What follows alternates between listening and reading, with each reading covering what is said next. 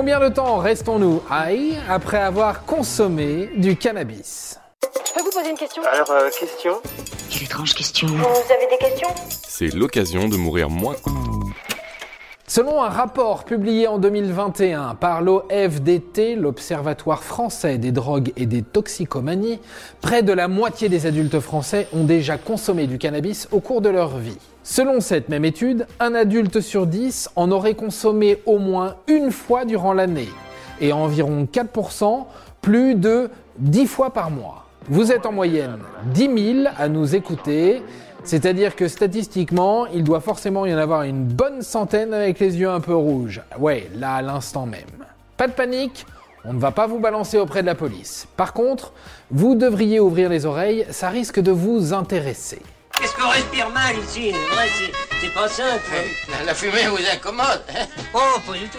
Vous l'aurez compris, le cannabis est très populaire. C'est d'ailleurs la drogue la plus consommée dans le monde, si l'on en croit les chiffres régulièrement publiés par l'Office contre la drogue et le crime des Nations Unies.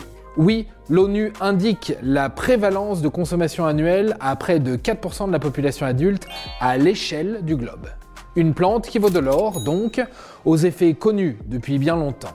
Et on sait que vous les connaissez, ces effets. Mais on va quand même un peu les décrire. Une légère euphorie, l'impression de planer, d'oublier ses angoisses et son stress, une augmentation de la sociabilité, de la créativité dans certains cas, et bien sûr une bonne grosse dalle, quelques vertiges, la bouche sèche et deux yeux rouges complètement cramés.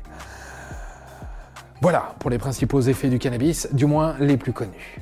Tu n'avances pas du tout au cannabis. hein. Et donc tout ça, être high, ça dure combien de temps? Pour le savoir, il faut bien comprendre le fonctionnement de la substance et son effet direct sur notre organisme. Le cannabis, c'est d'abord une plante, Cannabis sativa, qui contient plusieurs molécules pouvant agir sur notre corps. Celle qui nous intéresse, c'est le tétrahydrocannabinol, plus communément appelé THC.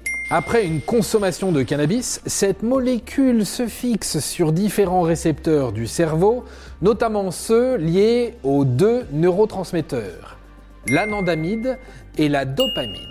La première molécule joue un rôle sur la régulation de l'humeur, de la mémoire, de l'appétit ou de la douleur. La dopamine, elle, est l'hormone du bonheur, on le sait. Sa libération dans le cerveau provoque un sentiment de plaisir et de récompense. C'est d'ailleurs elle qui entre en jeu dans la plupart des addictions, comme le tabac ou l'alcool par exemple.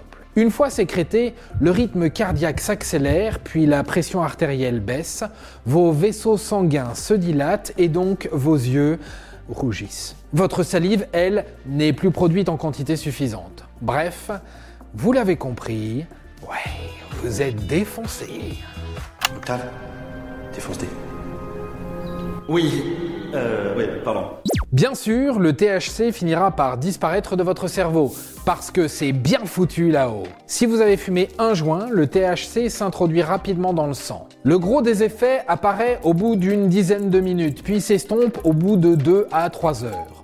Vous pourrez quand même ressentir quelques effets jusqu'à 5 à 6 heures après la consommation. Par contre, si vous avez mangé le gâteau bizarre, oui, celui qui traînait dans la chambre de votre neveu, les effets seront peut-être un peu plus longs. Oui, le corps doit d'abord digérer le gâteau, puis les effets apparaissent au bout d'une à deux heures. Mais restent forts beaucoup plus longtemps, parfois jusque 5 heures après l'ingestion. Cette plus forte intensité est due au fait qu'en passant par le système digestif, le THC est transformé par le foie en 11-hydroxy-THC, une sorte d'évolution plus puissante de la molécule.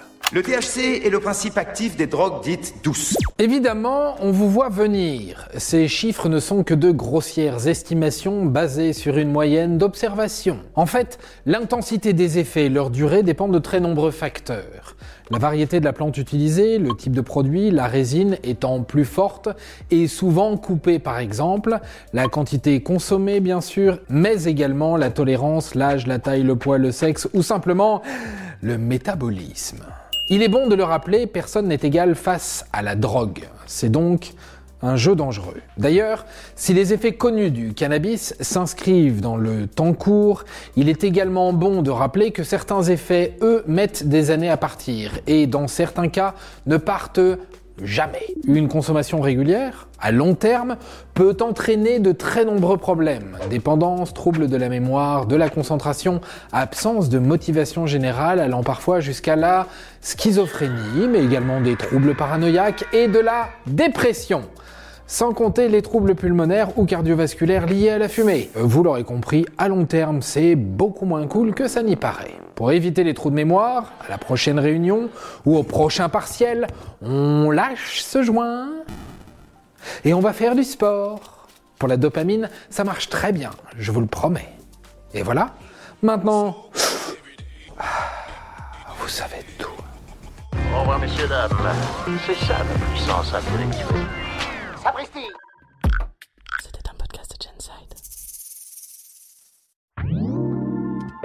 Avant de partir, attends, j'ai un truc à te dire. Viens découvrir notre podcast sexo, S'exposer.